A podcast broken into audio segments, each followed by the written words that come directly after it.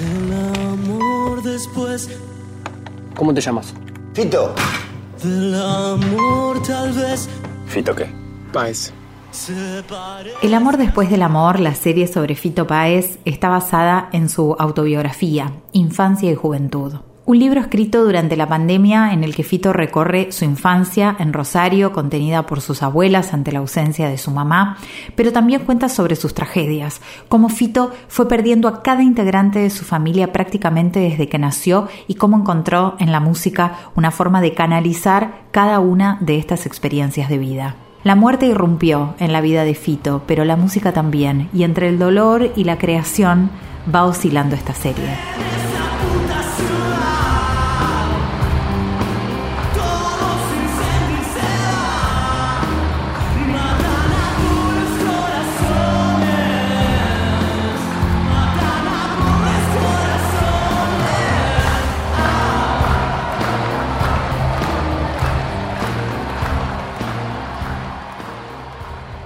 Felipe Gómez Aparicio, director. Tuvimos la suerte de tener unas tres o cuatro semanas de encuentros muy intensos con Fito de cinco horas por día, revisando todos los guiones. Él fue súper generoso con nosotros en cuanto a abrir su corazón totalmente y contarnos un montón de cosas que íbamos corrigiendo de los guiones para que tengan más credibilidad o cosas que no que estaban ficcionadas y que no habían sido de esa manera.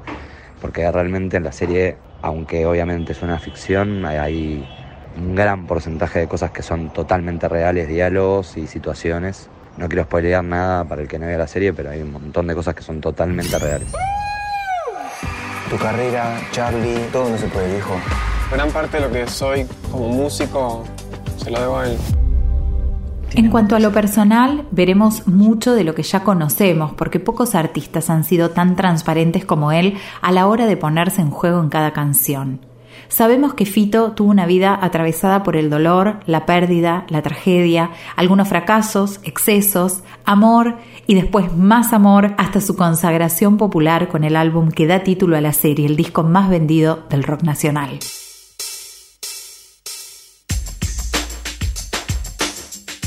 Gonzalo Tobal, director. contar por un lado una historia que pudiera ser universal y que pudiera llegarle a un espectador X en Japón que por ahí no tiene ni idea quién es Fito, quién es Charlie, quién es eh, el flaco Spinetta. Esa universalidad de la historia por un lado y, y- al mismo tiempo una voluntad de ser súper recontra específicos porque el máximo objetivo era que el- los fans de Fito, el más loco de los fans de Fito de, de acá, también todo le resultara muy verdadero y, y estar en cada detalle, como cuenta Felipe, que, que todo el trabajo que hicimos para que toda la recreación y, y todo fuera muy verdadero y se respirara así. Entonces, bueno, un poco la, combinación entre esos dos factores creo que fue un desafío. Se trata de vivir.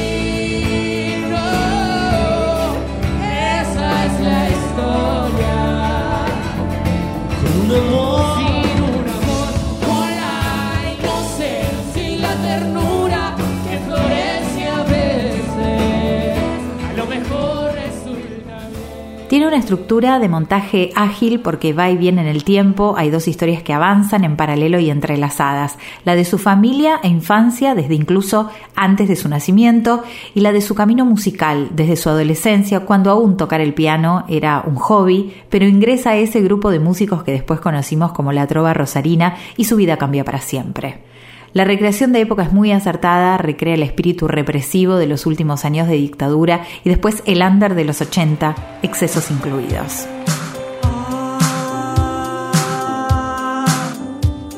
Recuerdos que no voy a borrar, personas que no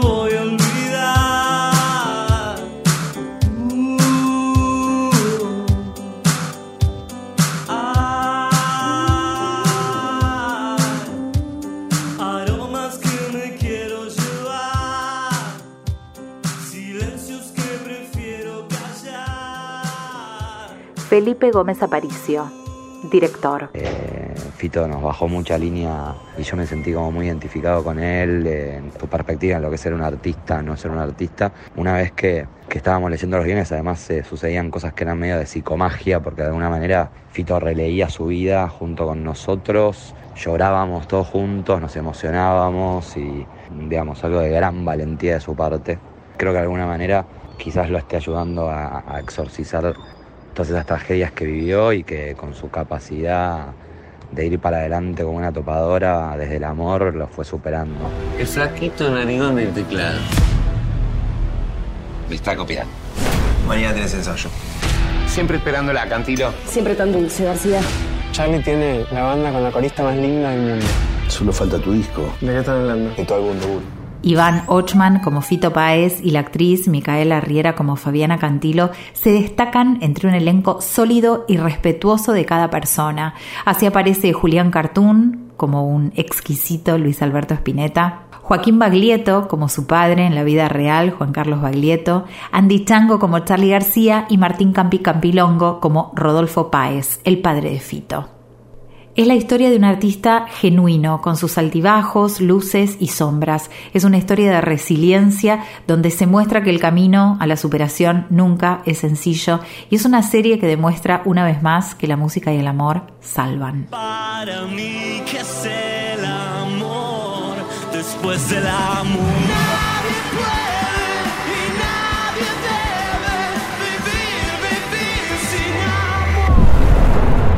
A todos en mi vida, es como una especie de karma. Yo no creo en esas cosas. ¿Y en qué crees, Cecilia? El amor después del amor está compuesta por ocho episodios y ya disponible en Netflix. En el amor.